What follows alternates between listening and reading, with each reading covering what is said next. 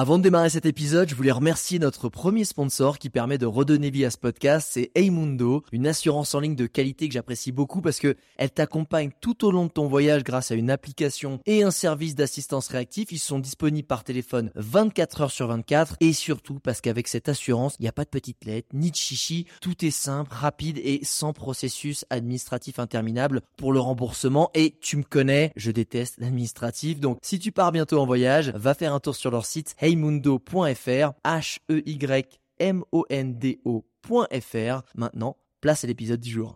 Regarde-moi ça J'ai l'impression de faire la dégustation.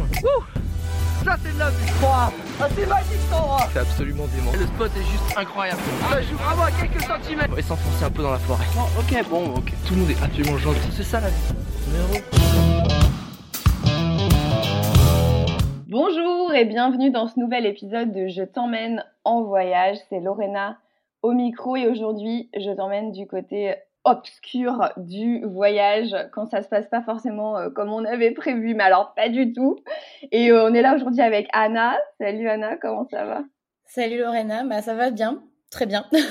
merci en tout cas de m'inviter sur le podcast. Bah, merci à toi d'être euh, d'être là. Alors moi je t'ai connue sur les réseaux sociaux TikTok pour pas le nommer à travers une, une vidéo assez impressionnante slash flippante d'une expérience qui t'est arrivée euh, en voyage il y a pas très longtemps euh, t'étais euh, à l'autre bout du monde, c'est ça?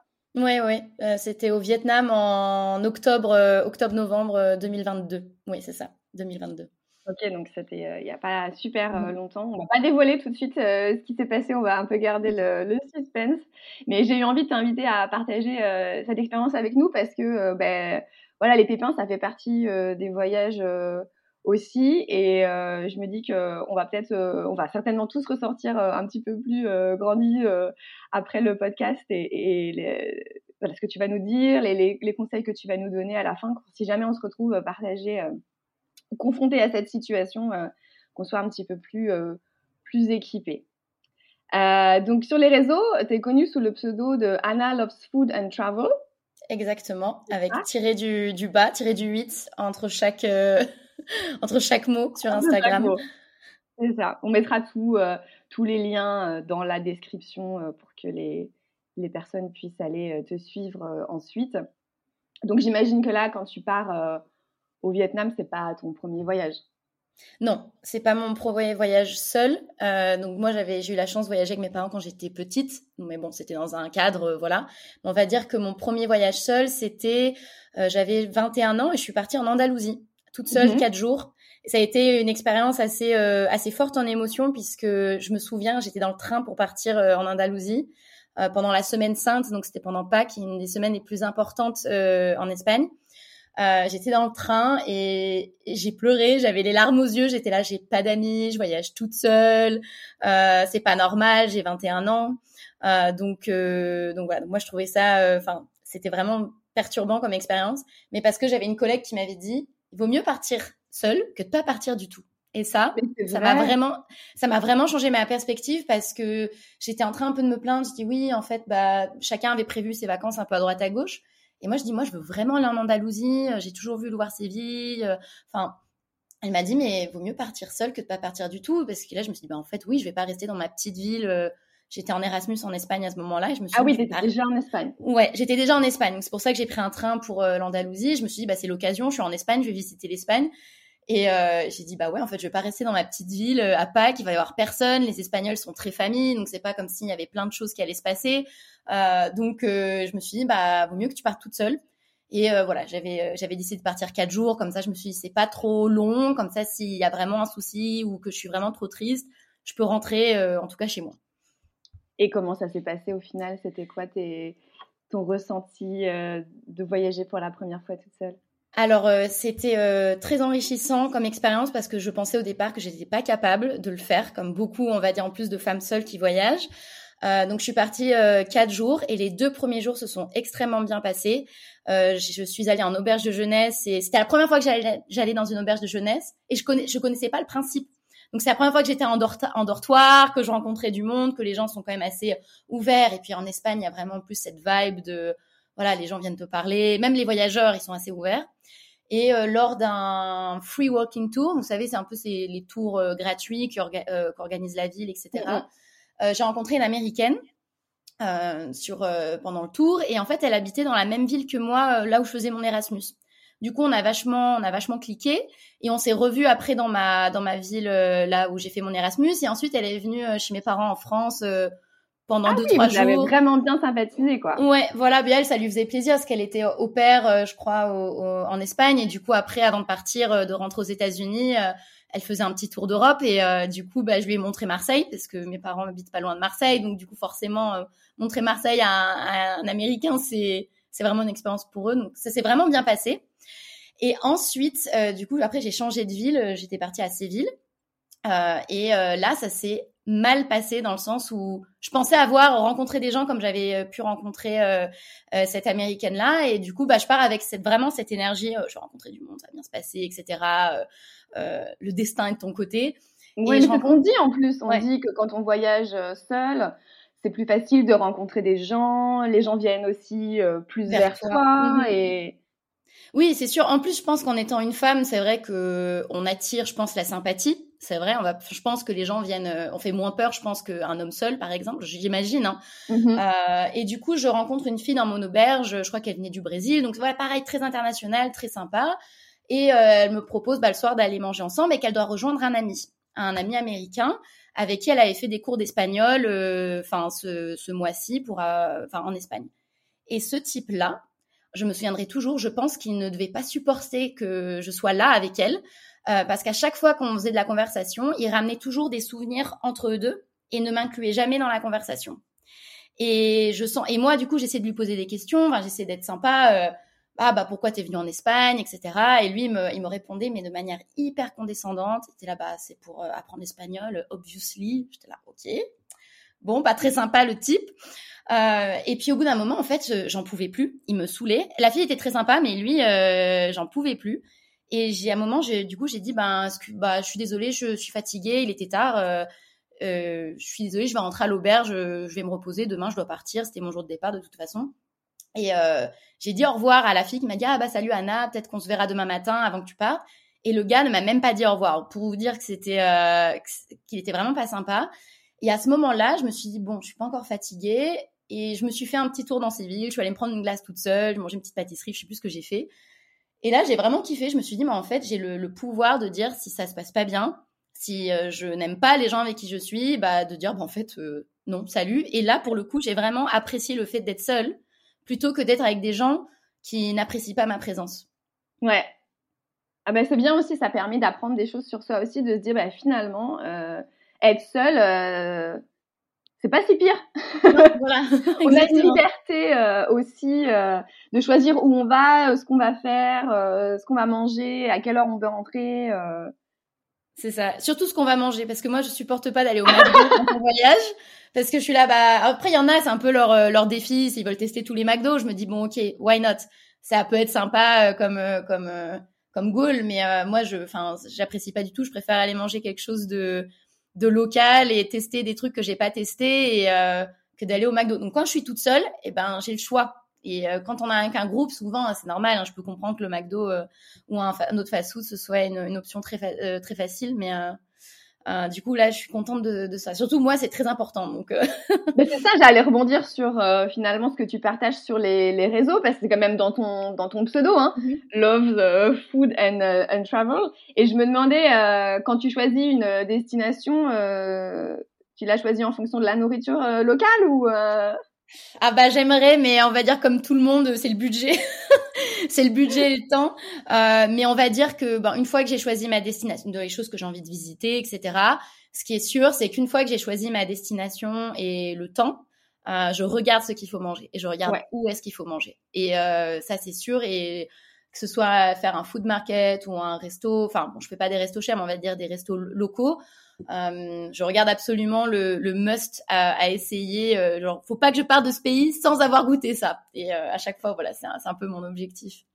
Et comment tu te renseignes sur euh, les spécialités culinaires là-bas? C'est quoi tes petits tips Alors moi, je suis très adepte du guide du routard. Mmh euh, je pense que c'est mieux que. Alors, je fais un peu de la pub, mais je pas. Enfin, c'est vraiment. Je suis une utilisatrice, euh, euh, voilà, convertie par le guide du routard parce que c'est vraiment extrêmement bien fait pour les voyageurs.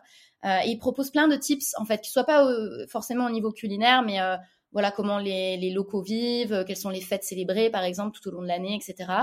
Et euh, quand j'étais partie en Chine, oui, ils avaient dit qu'il fallait essayer. Bon, il y avait plein d'insectes à essayer et que je n'ai pas pu tout faire.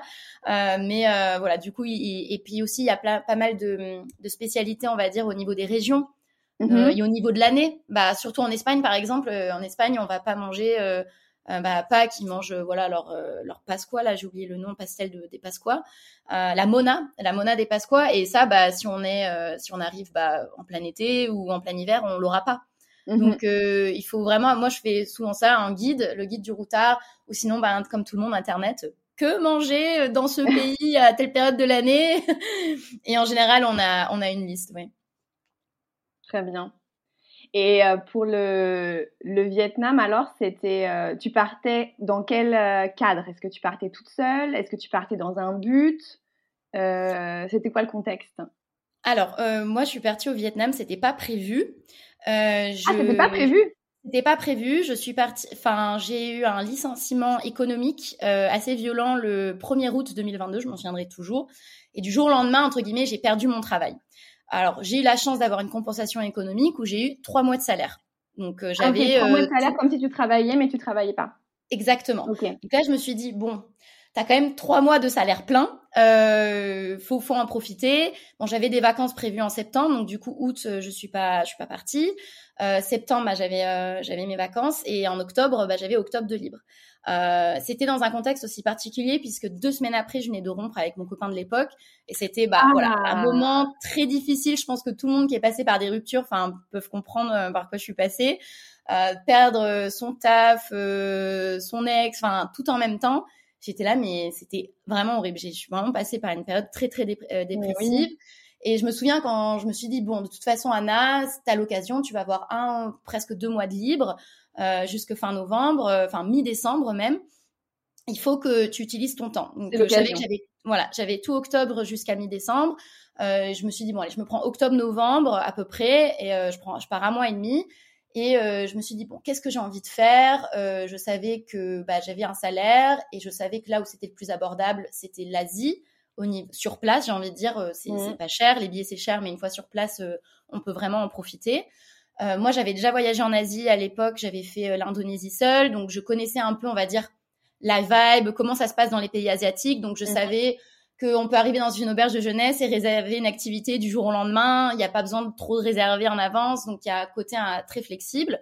Et je me suis dit, bon, j'ai, je me suis dit, oh, j'ai entendu beaucoup de bien du Vietnam, hein, c'est un pays très très connu. Et je me suis dit, bah, je vais aussi en profiter pour aller au Cambodge, euh, puisque j'ai une amie qui est cambodgienne et qui m'avait dit, Anna, si tu viens au Cambodge, bah, moi, je vais te montrer euh, mon village, en fait. Ah, génial, euh, génial. Voilà, elle habite pas dans la grande ville, à Phnom Penh, elle habitait dans vraiment un tout petit village. Et je me suis dit, bah, c'est génial, je vais me faire trois semaines au Vietnam, je vais me faire deux semaines au Cambodge, je voulais absolument faire le temple d'Angkor. Et pour repartir, les billets étaient pas trop chers depuis la Thaïlande, donc je passais deux jours à Bangkok. Donc je me suis dit parfait, je vais aller faire euh, mes, mes euh, street food market à Bangkok. Euh, bon, c'est pas la meilleure ville, mais pour manger très bien, donc voilà. Et comme ça, je vais pouvoir rentrer à Berlin où j'habite actuellement, donc en Allemagne. Donc ça, c'était le plan de départ. Donc partir à un, mois et demi. Euh, et je me souviens quand j'ai réservé mes billets d'avion à droite à gauche, j'étais en larmes derrière mon ordinateur et j'étais trop oh. bizarre parce que j'étais contente bah, de programmer, c'est un projet au fait au final de partir. Euh, on est obligé de penser à plein de trucs, euh, les assurances, les vaccins, euh, enfin plein de choses. Et en même temps, j'étais très triste et c'était ouais donc j'étais un peu dans une ambiguïté quand j'ai réservé mes quand j'ai réservé mes billets. Oui, c'est ça parce que tu venais de, de vivre de choc entre guillemets parce que perdre son travail aussi c'est un peu ça peut être mm-hmm. vécu comme comme un choc aussi et, et, la rupture et en même temps maintenant programmer des choses pour toi seul et plus pensé pour euh, à deux aussi. C'est aussi une adaptation et là tu l'as fait euh, ouais super euh, super rapidement. Et pour, il faut des vaccins. T'as fait quoi comme vaccin pour aller au Vietnam Alors, au Cambodge si tu t'en souviens? Alors j'en ai fait plusieurs. en fait, comme moi j'habite en Allemagne, c'est vrai que le, le process est un peu différent qu'en France, donc je sais pas comment ça se passe en France. Mais en Allemagne, enfin à Berlin, il y a l'université de médecine qui s'appelle Charité, Et en fait, ils ont un centre de voyageurs. Donc j'imagine qu'il y a des choses un peu similaires en France. En Espagne, j'avais fait pareil pour l'Indonésie. Je suis allée dans un centre de voyageurs. Et on dit, voilà, je vais dans ce pays-là pendant tant de temps et je vais euh, dans ces zones-là. Parce que si on dit que je, si tu vas dans la pampa, dans la jungle et tout, tu vas pas du tout avoir les mêmes vaccins. Et comme moi, je partais moins d'un mois, euh, j'avais droit à, à, on va dire, euh, la base. Donc, il y avait, je pense, hépatite A, hépatite B. J'avais et après ils te donnent des options. Donc il y avait l'encéphalite japonaise, euh, Mhm. mais ils avaient plus les vaccins, donc ils ont dit bon si on le reçoit à temps, on vous le fait le vaccin, c'est pas obligatoire, mais c'est mieux que vous, enfin Ok. c'est mieux de l'avoir. Euh, je pense qu'il va avoir la polio aussi. Euh, mais en tout cas, euh, entre guillemets, il n'y a pas grand chose à faire. Il faut arriver, on dit ces dates, ces, da- ces dates de départ, et ils nous font euh, tous les vaccins euh, qui sont recommandés. euh, voilà, donc faut un peu se préparer à l'avance parce que certains, il y a besoin de rappel. Euh, mais euh, voilà, donc ça se fait. euh, si on va dans les centres de voyageurs, ils, ils nous aiguillent en fait. Donc il y a pas. C'est tout centralisé. C'est voilà, c'est vraiment très très bien fait pour le coup. Ouais. Et donc là, t'es prête, t'as fait tes vaccins, t'as fait euh, ta valise, ton sac hein, plutôt, ta Ouais. valise. mon sac, mon gros sac à dos, euh, sac mes à dos. visas, mes visas. joué, pour, tes euh, visas. ouais, visas T'avais combien de kilos sur ton dos là pour les pour les le mois et demi? Alors j'avais un petit pèse euh, pèse bagage. Euh, le pèse bagage euh, disait 9 kilos, mais je pense que c'était pas possible parce que sur place, donc j'ai rencontré une ma co-voyageuse euh, qui s'appelle Célia et, euh, et elle, elle avait 9 kilos et quand j'ai pesé mon sac, j'ai dit c'est mort, je pense que le mien il faisait 12 kilos. Donc un autre tips, c'est c'est bien d'avoir un gros sac parce que moi j'ai un gros sac à dos, mais quand plus il y a d'espace, bah, plus on le remplit et plus Mhm. ça pèse très vite. Et, euh, et c'est très drôle parce que moi j'avais même j'avais amené plein de trucs, dont une lampe un peu de poche dynamo. Et je me souviens quand j'avais dit à Célia ah euh, bah j'ai pris une lampe de poche dynamo, elle avait rigolé, mais mais Anna pourquoi t'as pris une lampe de poche dynamo? Genre on n'en a pas besoin. Et ben on en a eu besoin et j'étais très contente et du coup on a bien rigolé de cette, cette expérience là. Mais euh, donc voilà donc c'est euh, un peu un choix, mais euh, c'est vrai que 12 kilos c'est vraiment trop. Je pense que 9 euh, c'est bien, surtout quand on est un peu en mode backpack, on bouge environ tous les 2-3 jours.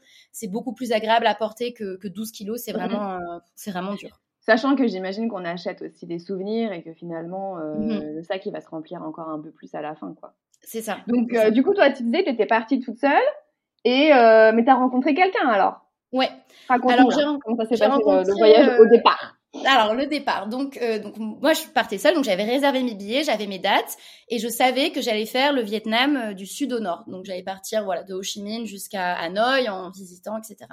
Et il y a un super groupe euh, pour euh, les filles euh, qui s'appelle We Are Backpackers sur Facebook et c'est un Ah, très on mettra le lien aussi. Ouais. Ouais, vraiment, euh, et c'est un gros groupe, hein, c'est vraiment un gros groupe, et c'est euh, voilà, c'est pour les voyages, les voyageurs, voyageuses, qu'elles soient seules ou en groupe, etc. Donc ça va, les gens vont poster de ah, quels sont vos conseils pour euh, visiter euh, voilà n'importe quel pays. Et il y a des filles qui partent à faire des road trips euh, en moto, euh, en Iran. Enfin, il y avait des trucs euh, vraiment improbables, des, des filles en Amérique latine, en van, etc. Et puis il y a aussi des gens comme moi qui, bah voilà, euh, je voyage seule. Euh, et euh, je vais dans ce pays-là, voilà ces dates-là. Qui veut, euh, si vous voulez m'accompagner ou si vous voulez me rejoindre, ben faites-moi Ouais. savoir. Et du coup, ben moi j'avais mis, euh, j'avais mis voilà, moi je vais faire le Vietnam du sud au nord. Voilà mes dates et j'ai mis aussi voilà mon style de voyage parce que je pense c'est très important. On n'a pas du tout les mêmes styles. Euh, Il y en a beaucoup qui aiment euh, aller sortir, faire la fête, euh, boire des verres. Enfin moi j'aime bien faire ça, mais quitte à choisir, je préfère me lever bah, le lendemain matin plus tôt pour aller visiter quelque chose plutôt que d'aller euh, prendre des verres euh, la veille au soir. Enfin, s'il y a l'occasion, je le fais, mais voilà. Et par exemple, bah pareil, toute cette histoire de McDonald's, de faire des fast-food, moi ça m'intéresse pas, donc j'ai dit euh, moi euh, c'est euh, nourriture locale, mais d'un côté je peux vous aider, c'est un peu mon kiff. Euh, donc voilà. Et voilà comment je voyage, à mon côté un peu mamie et tout, etc. Et j'avais mis mes dates. Et euh, j'avais mis aussi dans quel contexte aussi je partais, donc ce que je viens d'expliquer, euh, voilà. Et, euh, et, euh, et du coup, bah, Célia m'a écrit. Célia m'a écrit sur Facebook et elle m'a dit, puis vraiment trois jours avant le départ, elle m'a dit, c'est quoi ton auberge à Ho Chi Minh? Et je, lui donne mon auberge, elle dit, bon, ok, bah je serai là la veille de ton arrivée et bah on se voit là-bas. Super. Et voilà, donc du coup, je suis arrivée à l'auberge à, à Ho Chi Minh et, euh, et du coup, j'ai rencontré Célia. Donc au début, c'est toujours un peu bizarre parce qu'on est un peu timide, etc. Et puis, on apprend à se connaître. Et puis après, je lui dis, bah tiens, euh, dans le sud du Vietnam, il y a le Mekong, j'aimerais bien visiter ça. Mon guide, il me dit de faire ça. Est-ce que tu veux le faire avec moi? Parce qu'il y avait des visites organisées. Mais quand on est à deux, on peut faire des choses un peu plus en détail, on est un peu plus libre que de suivre un groupe. Et Comme des visites privées en fait. Oui, voilà. Donc il y a des visites. Donc ça c'est très bien quand on a un voyageur tout seul. Donc je pense c'est ce que j'aurais fait si c'est ce que oui c'est ce que j'aurais fait si j'avais j'avais pas rencontré Célia par exemple. Euh, et du coup, bah non, on s'est fait euh, toute notre petit euh, tour du Mekong. Donc on est parti, je crois, environ quatre jours. Et, euh, et, en fait, on s'est bien entendu, on avait le même rythme, et du coup, on s'est dit, bah, tu veux continuer? Elle me dit, oui, oui, je veux bien continuer et tout, donc avec toi. Donc, du coup, on a fini le Vietnam ensemble. Donc, même moi, ça rassurait, ça rassurait mes parents, bien hein, sûr, parce, parce, que voilà, j'avais 28 ans quand même, on reste assez jeune, et elle aussi, je crois qu'elle avait, je crois qu'elle a deux ans de moins que moi, je crois qu'elle a 26 ans, donc c'est euh, c'est rassurant aussi d'avoir euh, une femme à ses côtés, euh, une copine. Et et au final, on a vécu tellement de choses que j'ai pas envie de dire c'est comme ma sœur, mais parce qu'il y a des moments tellement stressants ensemble qu'on a rigolé ensemble, on s'est un peu aussi, comme on dit, tapé sur la gueule parce qu'on n'était pas du tout d'accord sur ce qu'il fallait faire, mais on est tellement restés soudés que voilà, je pense qu'on a un lien, enfin très fort. En tout cas, moi de mon côté, je le ressens comme ça. Donc, ouais, bah, c'est sûr que vivre des choses euh, à l'autre bout du monde euh, avec une personne que tu connais pas, au mmh final, euh, bah, si les choses sont, sont fortes, ça soude. Oui, ça rapproche, ça rapproche et en fait, on est obligé de mettre un peu euh, un peu des choses de côté, par exemple notre mauvaise humeur ou quoi, et on est obligé de l'atténuer et en fait, du coup, on apprend beaucoup sur soi. Moi, je sais que je suis quelqu'un de très stressé quand ça se passe pas exactement quand j'ai comme j'ai envie. Des fois, je sais que je peux partir en, crise d'angoisse et là, mais en fait, euh, il y a pas il y a pas la place, il y a pas le moment parce qu'on n'a pas envie non plus de pourrir le voyage de l'autre et euh, on mhm. se dit bah c'est soit ça, soit je suis toute seule. J'étais là bah en fait moi j'apprécie tellement la compagnie de Célia que je vais pas euh, bah, me faire à une crise d'angoisse ou une crise de stress parce que j'apprécie plus sa compagnie que voilà c'est pas comme l'histoire quand j'étais en Andalousie avec le gars qui, qui me saoulait là j'ai fait non là je préférais toute seule non non j'ai tellement apprécié sa compagnie que bah en fait on prend sur soi et au final on apprend ouais et euh, du coup, euh, quelle est la, la, la, la fameuse euh, histoire qui vous a soudé à vie À partir de, de quand le voyage idyllique a, a, brillé? Alors, c'est vraiment marrant parce que du coup, on a fait le Mekong et à ce moment-là, on avait vraiment en plus trouvé une hôte vietnamienne hyper sympa qui nous avait amené dans des petits coins. Il y avait zéro touriste. Et je me souviens, on était sur notre petite barque dans le Mekong, on était là, oh, ça se passe vraiment trop bien notre voyage, on est vraiment hyper contente. Et en plus, c'était le sud du Vietnam qui est réputé pour être moins beau que le nord du Vietnam. On avait tous dit, ah, le nord, c'est magnifique, etc. Et nous, on était là, bah, déjà, le sud, c'est super. Euh, donc, on a hâte de voir le nord. Donc, on arrive déjà au centre, euh, centre du Vietnam. Et euh, en fait, c'était la saison des pluies à ce moment-là pour le centre du Vietnam. Euh, et du coup, on reste au final, on reste que une journée ou deux jours, et mais des pluies mais torrentielles, tellement torrentielles que notre avion le soir, donc à 9 h ne décolle pas pour aller rejoindre la capitale. Ah oui, d'accord. Voilà, et c'était une compagnie low cost, c'est l'équivalent ouais de, du low cost qu'on a ici. Et du coup, bah à 9 h ils ont dit bah vol annulé, revenez demain. Il était là, mais enfin vous ne payez pas l'hôtel. Bah ouais, ouais, ouais. Non, en fait c'est l'Asie, donc faut vraiment se débrouiller. Donc là, on était là, oh là là, comment on va faire, etc moi, dernier, moi là vraiment dès que l'avion décolle pas, je regarde les hôtels euh, sur Booking près de l'aéroport mm-hmm. euh, pour être sûr euh, d'avoir euh, une chambre parce que je me suis dit moi je je veux pas dormir à l'aéroport, c'est hors de question, je dors pas euh, enfin là-dedans. Donc il me faut un lit. Donc je trouve une chambre de libre et là on commence à s'aventurer dans les rues derrière l'aéroport. On avait de l'eau jusqu'aux genoux. Il y avait plus d'électricité, il y avait ah plus rien. Et, euh, et, je me souviens, on trouvait pas on trouvait pas l'auberge, etc. Et puis bon, d'un moment, je sais pas comment on a fait, mais on a trouvé l'auberge. On est en train de tambouriner comme des folles à la porte, genre ouvrez-nous, ouvrez-nous. Il y avait des pluies torrentielles, on était trempés avec nos sacs à dos, etc. Et le gars, mais genre 30, 36 000 ans à ouvrir la porte, il était très chill. Bah, c'est les c'est les, c'est l'Asie, hein, donc c'est très euh, relax. Et il dit bah en fait, je suis désolée, j'ai pas d'électricité. Euh, mais je, je, peux vous annuler le, sans, sans frais euh, votre nuit. On s'est dit non, non, c'est pas grave, on veut au moins dormir dans un lit. Même il avait de la place Oui, oui, il y avait de la place, on avait réservé, mais il a dit je peux vous l'annuler gratuitement euh, puisque j'ai pas d'électricité parce mhm. que bah il y a, y a, une coupure d'électricité.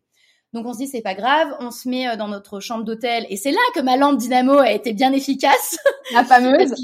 C'est ça, parce qu'il fallait aussi économiser notre euh, notre batterie de téléphone et on était en train de regarder pour rentrer en bus et les bus étaient complets. On avait attendu une demi-heure de plus et tous les bus étaient complets. On était là, qu'est-ce qu'on fait? Est-ce qu'on prend un vol? Est-ce qu'on prend un bus? Je suis en train de regarder les, les, les, infos et en fait, on a eu des, des inondations historiques euh, dans la région où on était. D'accord. Là, bah, donc, ouais, plus de vol. C'est pour ça qu'ils n'avaient pas pu décoller. Donc je préfère qu'ils n'aient pas décollé, mais euh, quand même. Donc on s'est dit oh là là. Bon, au final, euh, pour la faire euh, pour la faire vite, euh, donc on a passé la nuit dans cette auberge là, mais j'étais déjà bien stressée. et le lendemain, on, on s'est pointé à l'aéroport très tôt. Mais c'est l'Asie, c'est très particulier, donc je suis allée trois fois au, au check-in là de, de la compagnie aérienne. Mm-hmm. Et en une demi, enfin, on a attendu, ouais, euh, on arrive à 8 heures et je crois à midi, ils nous ont dit, OK, vous avez un vol dans une demi-heure. on a pris toutes nos affaires. on, est, prêt. On est parti, on a décollé, ouais, en une demi-heure, 45 minutes, on était dans l'avion pour Hanoï. Et, euh, parce qu'il s'était arrêté de pleuvoir pendant quelques temps. Et du coup, on s'était là, oh, enfin, on n'en revenait pas. On était bon, on était contente, un peu déçus parce qu'on avait dû décaler un peu ce qu'on voulait faire, mais on s'est dit bon, au moins on est dans la capitale, on sera plus dans la saison des pluies, donc on va passer à autre chose. Euh, mais euh, voilà, on n'en revenait pas et on s'est dit voilà notre euh, notre merde du voyage hein, pour pour parler comme il faut parler. Mais il y a toujours, surtout quand on parle longtemps, on savait qu'à un moment il y allait avoir il y a un pépin. Il va avoir, exactement, il va avoir un pépin et on pensait que c'était notre pépin, mais en fait mmh. ça c'était rien. Genre ça c'était rien. Au final c'est qu'un vol annulé. Euh, on en reprend un autre, tant pis, ça coûte un petit peu d'argent, mais c'est pas grave. On est aussi en Asie pour voilà, c'est faut avoir un peu d'économie aussi, donc on, on, accepte les coups. Et donc on arrive à Hanoï et euh, donc on passe une nuit à Hanoï et le lendemain on devait partir pour faire euh, la boucle d'Ajiang à moto.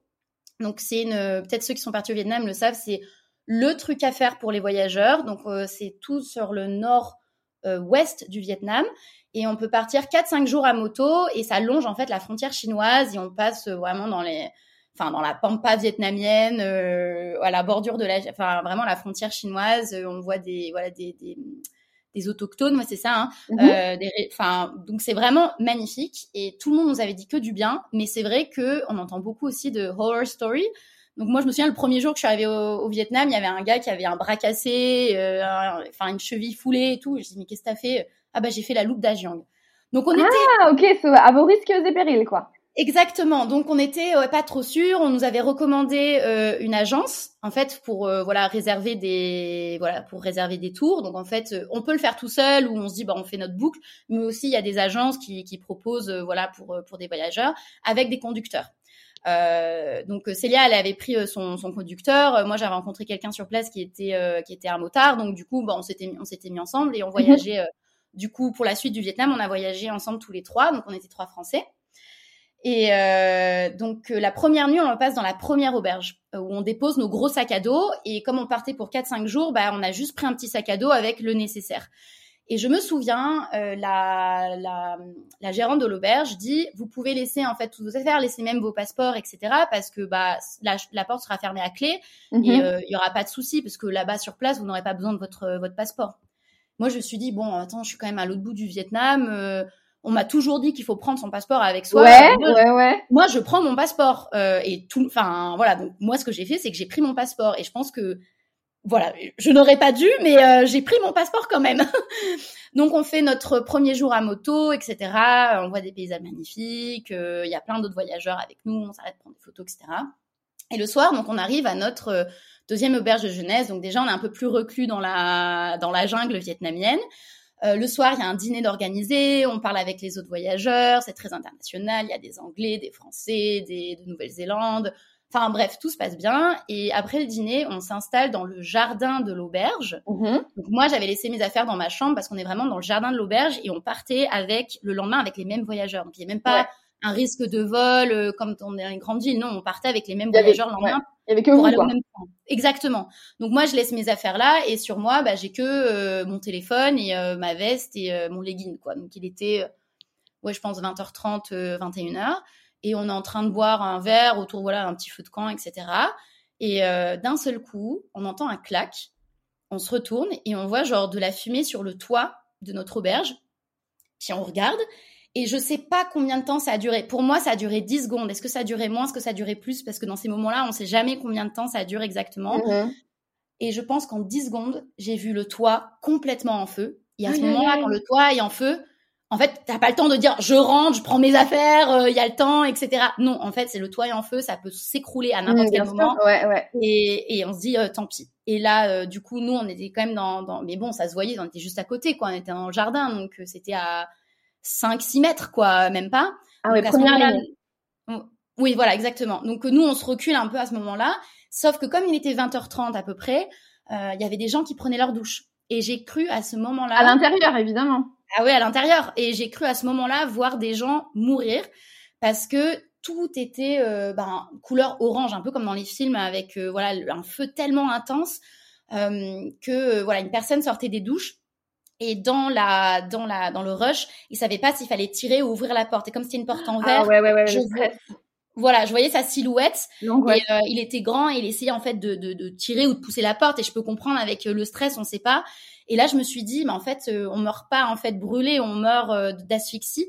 Et je me suis dit, je vais le voir s'écrouler sous mes yeux. En fait, je me suis dit, je vais le voir s'écrouler. Et heureusement, il a réussi à ouvrir la porte et il a déboulé les escaliers. Mais comme les escaliers, je crois, étaient en marbre, enfin, je sais plus en quelle matière. En fait, il s'est brûlé les pieds.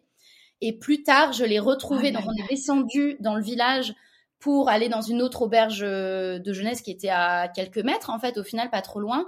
Euh, je l'ai vu avec toute la peau du pied qui se décollait en train de hurler parce que c'était c'était hyper douloureux et, et j'étais là je me, je me sentais tellement impuissante parce qu'il y en a ils essayaient un peu de d'essayer d'éteindre le feu avec l'eau qu'ils avaient trouvée mais euh, moi j'étais là mais en fait je me sens tellement inutile dans ces moments-là le seul truc que j'ai trouvé à faire c'est de lui verser une bouteille d'eau sur le pied mais je sais même pas si ça a été utile mais c'est bah, à ces moments-là on se sent tellement impuissant oui, j'avais demandé comment tu t'es sentie?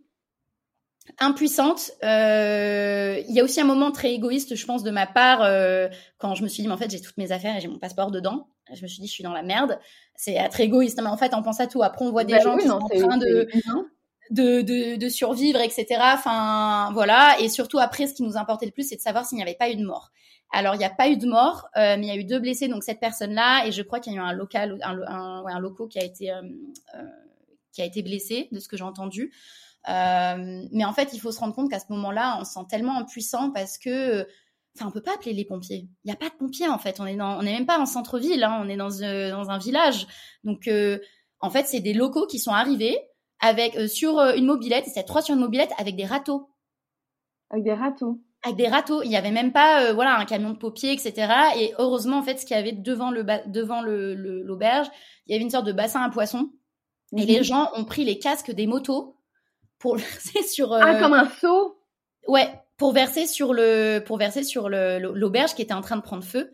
Donc euh, voilà, moi j'ai pas vu ce, ce moment-là, j'ai su après parce que, enfin moi j'ai voulu partir un peu pour, euh, enfin j'ai pas voulu avoir des débris qui tombaient. Pour se protéger, oui. Exactement. Et aussi donc on pense à ça, et aussi on pense à un moment le lendemain, il y a un moment très humble où on se dit bon, on a survécu, mais bon nous on a de la chance entre guillemets d'être ici en vacances, donc entre guillemets on a les moyens. Je veux dire, si on s'est payé un billet d'avion aller, on peut se payer un billet d'avion retour. Euh, tout ce qu'on a perdu, on peut se racheter. Mais en fait, cette auberge-là, euh, elle appartient à une famille vietnamienne.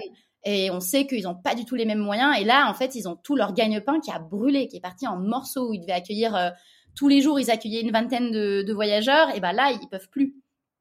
Donc, il y a un moment, voilà, très humble. On savait qu'il y avait des enfants. On avait vu des enfants aussi le soir. Et donc, du coup, bon, heureusement, tout le monde est venu sain et sauf. Euh, donc ce qui s'est passé, c'est que une fois que le feu a été éteint, mais il était, je sais pas, c'était vers 23 euh, heures, euh, minuit, on a trouvé un hôtel encore un peu plus bas dans le village où il y avait un peu plus entre guillemets de civilisation. On s'est réservé une chambre d'hôtel, ben nous trois, mais bon, on n'a pas dormi hein, cette nuit-là, hein, c'était horrible. Vous étiez l'état nerveux devait être. Ouais. Euh, moi, je tremblais. J'ai tremblé, je claquais des dents. Euh, j'ai fait ça pendant, je pense, toute la toute la soirée, un petit peu le lendemain, je crois aussi, mais toute la soirée. Moi, en tout cas, j'étais comme ça. Euh, certaines personnes étaient plus assises, elles en discutaient, elles en parlaient. Euh, moi, j'étais comme ça, j'essayais de joindre ma famille, mais bon, il était 23 h donc je crois qu'il était 15 h de l'après-midi en pleine semaine. Bah, les gens travaillent en fait, donc j'essayais de, de, joindre tout le monde jusqu'à ce que quelqu'un puisse répondre au téléphone. Mmh. Alors que c'est pas entre guillemets la chose à faire parce qu'au final ça les panique plus qu'autre chose parce qu'on est dans un état de panique. Mais moi à ce moment-là, je voulais juste entendre une voix euh, euh, familière en fait et euh, rassurante. Pour toi, ouais. Exactement, de me dire en fait je suis pas seule, etc. Euh, voilà, donc une fois, bon, j'ai pu réussir à joindre quelqu'un. Heureusement, euh, mes covoyageurs, ils avaient euh, leur, ban leur banane avec eux, avec leur passeport et leur argent. Moi, j'avais plus rien. J'avais l'équivalent de 200 euros que j'avais retiré cash parce que je devais payer l'agence, donc j'avais retiré du cash parti en fumée. Passeport en fumée. J'avais m'étais acheté une petite tablette euh, électronique parce que j'avais pris un vol low cost, donc je voulais me regarder des films brûlés. Mon guide euh, du routard que je chérissais brûlé. Puis après tous les trucs un petit peu stupides, mais on est là, ah, fait chier. On est euh, genre euh, la brosse à dents, la brosse à cheveux, euh, les serviettes, le maillot de bain, des vêtements, voilà, enfin mes, mes tongs, mes chaussures, voilà. Donc heureusement c'était le petit sac à dos, mais quand même j'avais il manquait deux trois trucs. Donc le soir, heureusement avec tout le cash qui nous restait, on s'est racheté ouais brosse à dents, et dentifrice quoi, au moins ça. Ouais. Euh, et le lendemain, donc quand on a rejoint la, quand on a rejoint l'auberge, parce qu'on s'est dit bon, faut quand même qu'on rejoigne là. Euh, la grosse auberge où vous aviez, ah non, l'auberge qui a brûlé ou la grosse auberge où vous aviez laissé vos sacs? La l'auberge qui a brûlé parce que premièrement il y avait la police. Alors déjà quand on a affaire à la police vietnamienne, on est là genre c'est on avait juste pas du tout envie de faire la, police vietnamienne euh, parce qu'il faut quand même qu'ils fassent un peu l'état des lieux. Enfin c'était hyper stressant. Mais euh, enfin c'était pas du tout agréable et heureusement en fait certaines personnes avaient pris toutes leurs affaires dans les douches et ils ont pu récupérer comme c'était dans les douches, c'était assez humide et ça n'avait pas brûlé. Ah, ça n'avait pas brûlé, d'accord. Ouais, et d'autres personnes, moi j'étais au premier étage, donc tout le premier étage a cramé. Donc il restait même plus la structure des lits, il ne restait plus rien. C'était. Oh là là. Et vous savez au final pourquoi ça s'est déclenché le feu? Vous avez réussi à savoir? euh, en fait, ça vient, c'est hypothétique. Comme ça a commencé du toit, ça n'a pas commencé des cuisines. On pense que c'est une coupe, c'est un court-circuit électrique, mmh. ce qui est assez courant. Et hein, surtout à ces heures-là, bah, vers 20 h en fait, les gens sont en pause, donc ils branchent leur téléphone, etc. Et comme c'était un toit de paille, eh ben, ça a pris, euh, ça a pris très très vite. On pense que c'est ça. C'est le toit, c'est forcément électrique. Ça peut pas être un mégot, ça peut pas être les cuisines, euh, donc on pense que c'est ça. D'accord. Et euh, donc ensuite, euh, une fois que voilà qu'il y a la police, état des lieux qui a été fait, on a pu contacter l'agence, donc la première auberge a resté notre gros sac à dos, qui nous ont ramenés en voiture. Ils sont venus vous chercher et ils vous ont ramené. Exactement, ouais, ils nous ont ramenés. Euh, donc là, on a pu récupérer un gros sac à dos. Alors moi, ce qui s'est passé pour euh, continuer dans le cauchemar, c'est que je suis une voyage. J'ai déjà voyagé quand même quelques fois toute seule, donc je pars toujours avec deux cartes bleues. Donc j'avais laissé une carte bleue dans mon gros sac à dos et une carte bleue avec moi. donc j'avais ma carte bleue allemande et ma carte bleue française. Ma carte bleue allemande a complètement brûlé, mais elle était toujours valide. Euh, et donc du coup, ben, sur le chemin pour entrer dans ma dans la première auberge de jeunesse, j'ai mon gros sac à dos. Il me restait ma carte bleue française. Et je me suis dit, tiens, comme j'ai perdu mon passeport, je vais pas pouvoir aller au Cambodge, je vais pas pouvoir aller en Thaïlande. Donc il va falloir que je rentre plus tôt. Je vais écrire à ma à ma banque pour savoir si dans l'assurance avec ma carte bleue, au temps donné des faits, est-ce que j'ai droit d'avoir voilà, voilà une Je voilà, je posais juste la question et je pense qu'avec un peu parce que j'étais encore dans un état un peu de choc et de panique, j'ai du mal poser ma question et j'ai dit en effet que mes affaires avaient brûlé, dont ma carte bleue. Mais j'avais pas précisé que c'était une autre carte une autre carte bleue. Voilà. Et là, la banque me répond par mail Nous avons bien fait opposition à votre carte.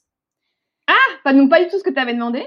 Pas du tout ce que j'avais demandé, mais je suis sûre de, j'étais sûre, j'ai la preuve, hein, j'avais terminé ma, ma, ma, question avec, enfin, ma, mon email avec une question, quels sont mes droits au niveau de l'assurance? J'avais pas dit, euh, bloquer ma carte, euh, c'est terminé, et là, impossible de les joindre avec le forfait, euh, enfin le forfait vietnamien européen que j'avais. C'était vraiment impossible. Et j'en avais un mail. J'ai dit mais en fait euh, là je, enfin moi je viens de perdre mon passeport. Vous m'avez bloqué. Enfin en plus opposé c'est irréversible. Bloqué c'est irréversible, mais faire opposition c'est irréversible. Donc là tu avais perdu ton passeport. Ta carte bleue allemande avait brûlé et ta carte bleue française euh, n'était plus en, en état de, de fonctionner. Exactement. Bah, génial et là, je me suis dit, et mon, tout le peu de cash qui me restait avait brûlé. Et là, je me suis dit, là, je suis vraiment dans, je suis vraiment dans la merde. Là, je, donc du coup, enfin là, j'ai, là, j'étais en état de panique. j'étais toute seule sur ma chaise, j'étais en train de pleurer. Euh, mais enfin, personne pouvait me consoler parce que tout le monde était genre euh, en état de stress. en fait. à ses affaires, oui, bien sûr. C'était, euh, enfin, tout le monde était dans son propre état de stress et moi, j'étais là, mais je suis, je suis, qu'est-ce que je fais? J'ai plus d'argent. Autant un passeport, mais t'as de l'argent, bah t'attends. Mais là, j'ai plus de passeport et j'ai plus d'argent. Ça veut dire que on peut même pas me faire un Western Union. Parce que tout le monde m'a dit, il faut faire un Western Union. Et je suis là, mais j'ai plus de passeport. C'est-à-dire que je peux même pas prouver mon identité pour dire euh, j'ai besoin d'argent. Euh, donc à ce moment-là, euh, moi je, je, parle avec Célia. Je lui dis écoute euh, Célia, il faut absolument que je rentre à. Enfin de toute façon, il faut qu'on rentre dans la capitale là. On va pas rester dans la pampa vietnamienne. j'ai plus de passeport, j'ai plus d'argent.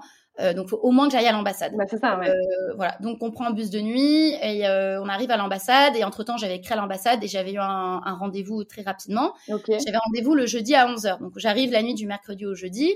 Moi, à l'ambassade, j'arrive, j'explique ce qui se passe, euh, enfin, ce qui s'est passé. Et euh, ils me disent, OK, bah, on va vous faire un laissez-passer. Donc, un laissez-passer, c'est juste une feuille de papier qui me permet de rentrer en France. Ça me permet pas de rentrer en Allemagne, là où j'habite. Mm Je dis, au moins, je suis dans mon propre pays, quoi. Donc c'est déjà et je suis en Europe, donc c'est déjà pas mal. donc je dis ok. donc il me dit voilà, faut que vous reveniez demain avec un billet d'avion, enfin avec les papiers nécessaires.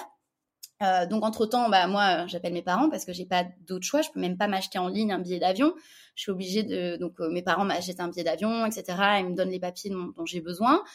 Euh, et euh, entre temps, bah je demande à Célia si en fait mes parents peuvent lui envoyer de l'argent à, via Western Union pour après me le donner. Donc je devais quand même avoir un niveau de confiance Enfin, c'est là qu'au final, je connaissais depuis deux semaines. Ouais, ouais. Euh, donc voilà, donc ça s'est pas terminé en cauchemar. Elle m'a pas volé l'argent, il y a pas de souci. Euh, voilà, donc mais euh, enfin, fallait quand même avoir confiance parce que c'était l'équivalent, voilà, de, de 900 euros. Euh, faut dire, euh, voilà, faut avoir confiance. Mm, mm. Je passe les détails pour retirer l'argent à Western Union au Vietnam, c'est la galère parce que les banques, elles ont pas tous des dollars. Enfin, c'est, on a fait, je crois, on a mis, on a fait huit banques au total. Ah, ok.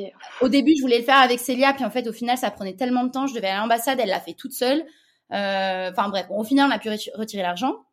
Et euh, moi, j'ai pu avoir mon laissez-passer. Et, euh, le, et quand je m'en laissais passer, moi je dis il y a pas de problème au niveau du, du visa parce que moi j'avais un vol retour du coup, j'avais acheté un, nouveau, un vol retour le le 3, je crois que c'était ça, ouais, le 3 le 3 novembre. Et, mon visa allait jusqu'au lundi euh, 5, je crois que c'était. Euh, et elle me dit non non, il n'y a pas de souci. Donc du coup, bah nous on profite des deux dernières semaines qui nous restent, on finit la baie d'Along, on fait, euh, enfin bref tout ce que on voulait faire du coup au Vietnam. Et ça s'est bien passé. Enfin j'ai des très bons souvenirs à ce moment-là, jusqu'à ce que vienne le jour du départ, donc le vendredi soir, le vendredi 3 et Célia partait le samedi 4 matin, donc très tôt, en Thaïlande, continuait son, son voyage. Et du coup, on se dit au revoir, on est vraiment, enfin, dans l'émotion, on se dit ah là là. Euh, Après toutes les choses que vous avez euh, vécues, ouais. Exactement. Enfin, c'était euh, voilà. Puis à la fin, on avait marre d'Hanoï. Hein. On avait vraiment envie de partir, donc on avait toute la hâte de partir. Et moi, je suis donc euh, à l'aéroport, donc assez tôt, vers 20 h Mon vol est à 23 h parce que je me suis dit avec mon papier, ils vont, les Vietnamiens, ils sont très procéduriers, donc voilà, j'ai pris du temps. Je dis, ah, je suis quand même un peu triste de pas aller au Cambodge, mais bon, au moins, je vais rentrer et tout, etc. Ce sera bien. Et là, quand je vais faire mon check-in de la, bah, de mon, ma grosse, mon gros sac, euh, on me dit non, faut que vous alliez à l'immigration office, là au bureau de, des immigrations, là de l'aéroport. Il euh, y, a, y, a un problème avec vos papiers. Je dis bon, c'est normal. Euh, enfin voilà. Un commun. J'arrive et le gars me regarde droit dans les yeux, sans une once de, tu vois, d'émotion, etc. il me dit non non, il vous manque un papier.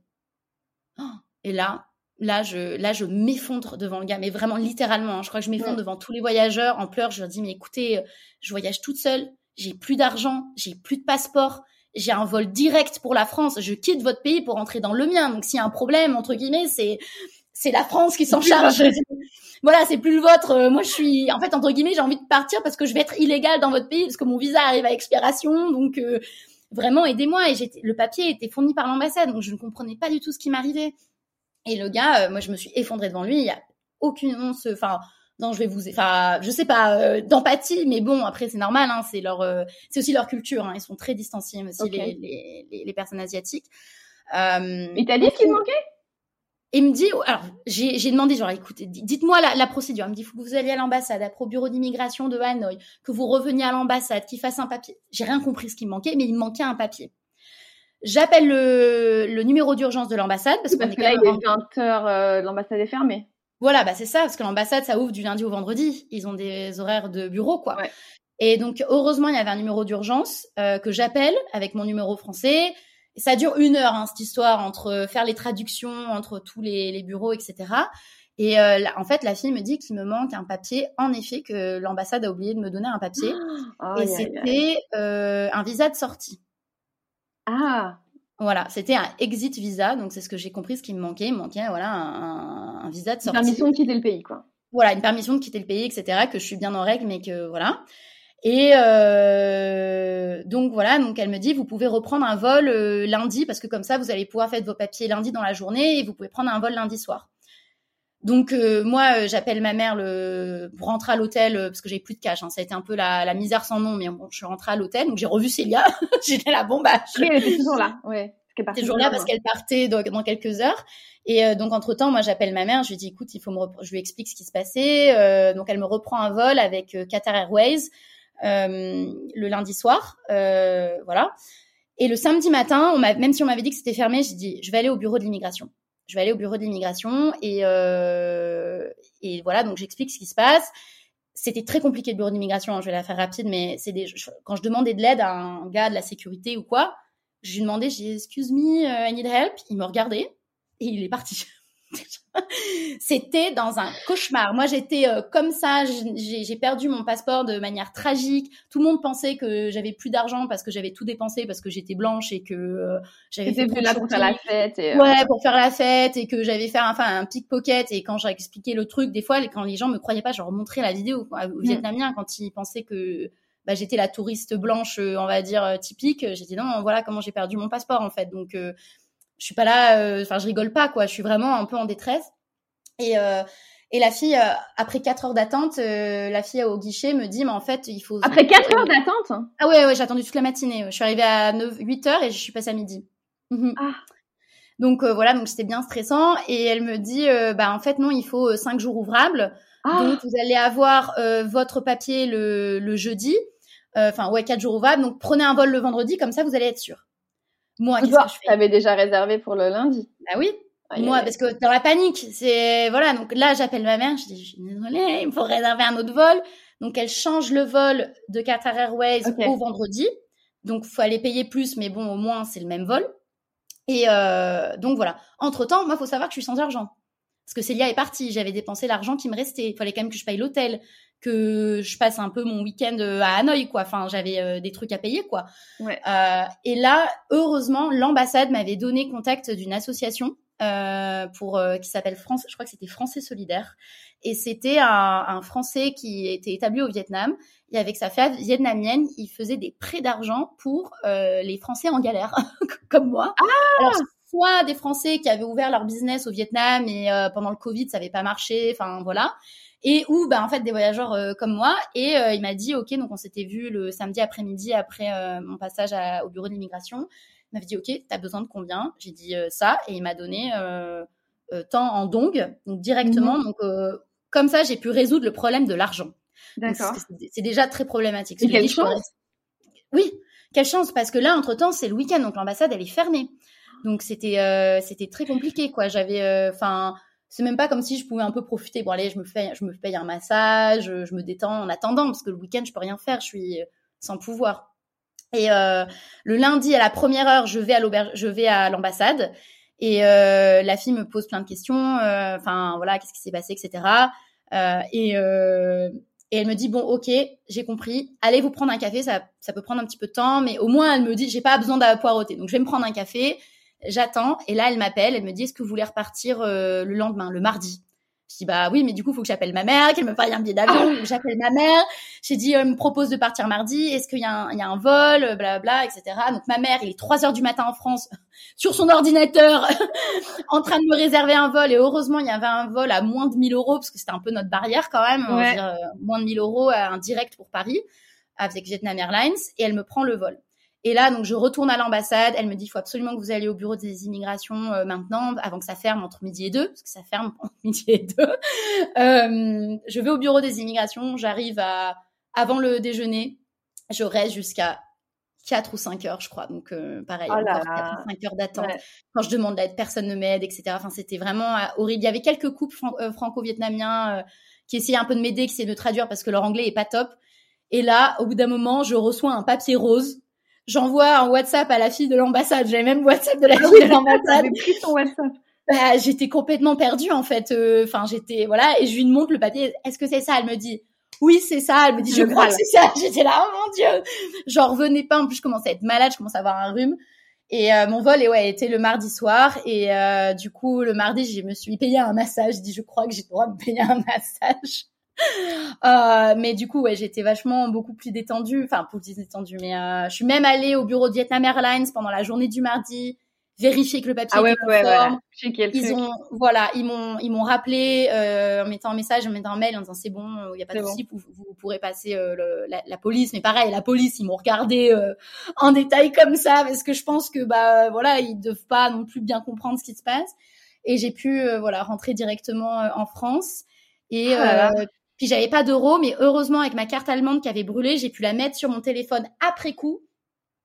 Et j'ai pu du coup euh, payer avec mon téléphone ou exactement. Parce qu'en France du coup j'ai pu payer par téléphone à la à la gare et à l'aéroport à Paris quoi. Mais voilà. Et ensuite je suis rentrée chez mes parents. Et après bon j'ai pu refaire ma vie enfin mes copines d'Allemagne m'avaient envoyé ma carte d'identité chez mes parents. Enfin c'était vraiment le voilà. Donc en fait il y a eu tellement d'horreur, enfin pas d'horreur, mais c'est le cauchemar en fait. c'est un, enchaînement de. c'est ça. De ça s'arrêtait pas. Genre les inondations, bon encore ça, euh, ça passe. Euh, ensuite l'incendie, ma carte bleue, l'ambassade, l'ambassade qui fait une erreur. Enfin je me dis mais c'est pas possible. Enfin voilà, donc eh, c'était. Euh, est-ce que tu as pu être remboursé de quoi que ce soit? Alors, soit par l'ambassade qui a fait une erreur, ou soit par les assurances, ou quoi que ce soit? Alors, euh, l'ambassade, quand je l'ai eu au téléphone le vendredi, que j'étais en panique et qui me dit, bah, faut reprendre un vol, j'ai dit, mais en fait, là, euh, du coup, je, vous allez quand même me rembourser ou je vais être aidée parce que c'est quand même votre erreur, en fait, là, si je suis bloquée. Je me dit, ah non, je comprends dans la détresse dans laquelle vous êtes, mais non, on va pas pouvoir vous rembourser. Donc là, j'ai fait, Et en fait, c'est l'association. Il leur restait du budget depuis le Covid. Et quand je suis rentrée en France, ils m'ont dit, euh, le, voilà, le gérant m'a dit, euh, faites-moi tous vos frais que vous, qui ont été engendrés depuis l'erreur de l'ambassade, c'est-à-dire hôtel, vol, etc., etc. Et euh, du coup, ils, ils, ont pu me rembourser ça. Et Qatar Airways, qui est en fait une très bonne compagnie, comme on a pu, comme je suis arrivée avant le vol du vendredi, on a pu annuler le vol et on a été remboursé intégralement. Ok, bon, il y a donc, euh, voilà. Donc en fait, c'est ça. Et c'était que le vol du vendredi, du coup, qu'on, du coup, on a pu être remboursé par l'ambassade, euh, par l'ambassade, pardon, par l'association. Oui. Euh, le, premier vol, en fait, que j'ai pas pu prendre à cause de l'erreur de l'ambassade, c'est l'association qui nous l'a remboursé. D'accord. Avec leur budget qui leur reste. Elle t'a sauvé. elle m'a sauvé. Franchement, grosse publicité c'est bien d'avoir des contacts. les descriptions, oui, je... pour les gens qui vont au Vietnam, ça peut aussi être un élément un peu rassurant pour dire si jamais il se passe quelque chose, il y a des gens là-bas sur, place qui parlent, euh, qui parlent français aussi. Et euh, du coup, euh, qu'est-ce que ça t'a appris sur toi, cette aventure? J'imagine que ça a chamboulé des choses, que la vie avant, après. Uh-huh. Bah, ça forge le caractère parce que, en fait, le week-end, j'étais complètement dans un état de. En fait, j'étais stressée, mais genre, je pleurais pas. J'étais, je sais pas, j'étais dans un état second. Hein. Mm. Je choque et euh, j'attendais, j'étais toute seule dans ma chambre d'hôtel, j'avais pas envie de rencontrer du monde, etc. Enfin, c'était vraiment bizarre. Et euh, moi, j'avais ma famille qui était vraiment en panique, un peu au téléphone. Et en fait, les avoir en panique, hein. ça, ça, me paniquait aussi. Mm. Et en fait, je leur ai dit, en fait, quand on y pense, c'est juste un problème administratif. Je suis pas là parce que j'ai vendu de la drogue au Vietnam, je suis pas euh, en prison, je... c'est un problème administratif. Et, et ça, entre guillemets, ça se résout. Et j'ai envie de dire, tant qu'on a de l'argent dans le sens si ça se règle euh, en attendant, bah, s'il me faut payer trois nids d'hôtel à 20 euros la nuit, bah, enfin, je me paierai trois nids d'hôtel à 20 mmh. euros la nuit. Enfin, je veux dire, euh, au bout d'un moment, il faut remettre les choses dans son contexte. Je suis saine et sauve. Voilà. Et, euh, et, en fait, quand je suis rentrée en, en, en Europe, euh, moi, moi, comme j'avais dit au début, je suis quelqu'un, j'étais, j'ai envie de dire, j'étais quelqu'un de très stressé ou paniqué. Dès qu'il y a la moindre contrariété, je paniquais, je stressais, j'angoissais. Et dès, du, dès que des fois j'ai un peu ces sentiments là, que ça bouillonne en fait un peu à l'intérieur de moi, je me dis, mais en fait, euh, ça va en fait. Tant que, tant que ton toit est pas en train de brûler avec toutes tes affaires euh, dedans et tes papiers, tant que tu as de l'argent, tant que tu as une carte bleue et que tu peux payer, c'est bon. Parce que en fait, moi au Vietnam, je me suis retrouvée à un moment sans pouvoir payer, je devais dépendre de quelqu'un d'autre. Mm-hmm. Je me suis dit, tant que c'est bon, tu peux euh, faire les choses par toi-même, que tu es indépendante, que tu peux bah, te sortir d'une situation stressante ou dangereuse ou quoi que ce soit, c'est bon. C'est la vie c'est pas grave. Euh, la vie continue euh, voilà il y a pas de il y a pas de souci. Et, et du coup vraiment ça m'a appris à je veux dire relativiser. Ça fait un peu bateau mais euh, vraiment à mettre les choses en perspective quoi. C'est ça à, à, déstresser sur des, des, des, des, petites choses. Bah voilà on programme des trucs entre amis et puis ça se fait pas. Et, et au final je passe ma journée toute seule. Oui ça m'énerve mais je suis là bon en fait c'est rien.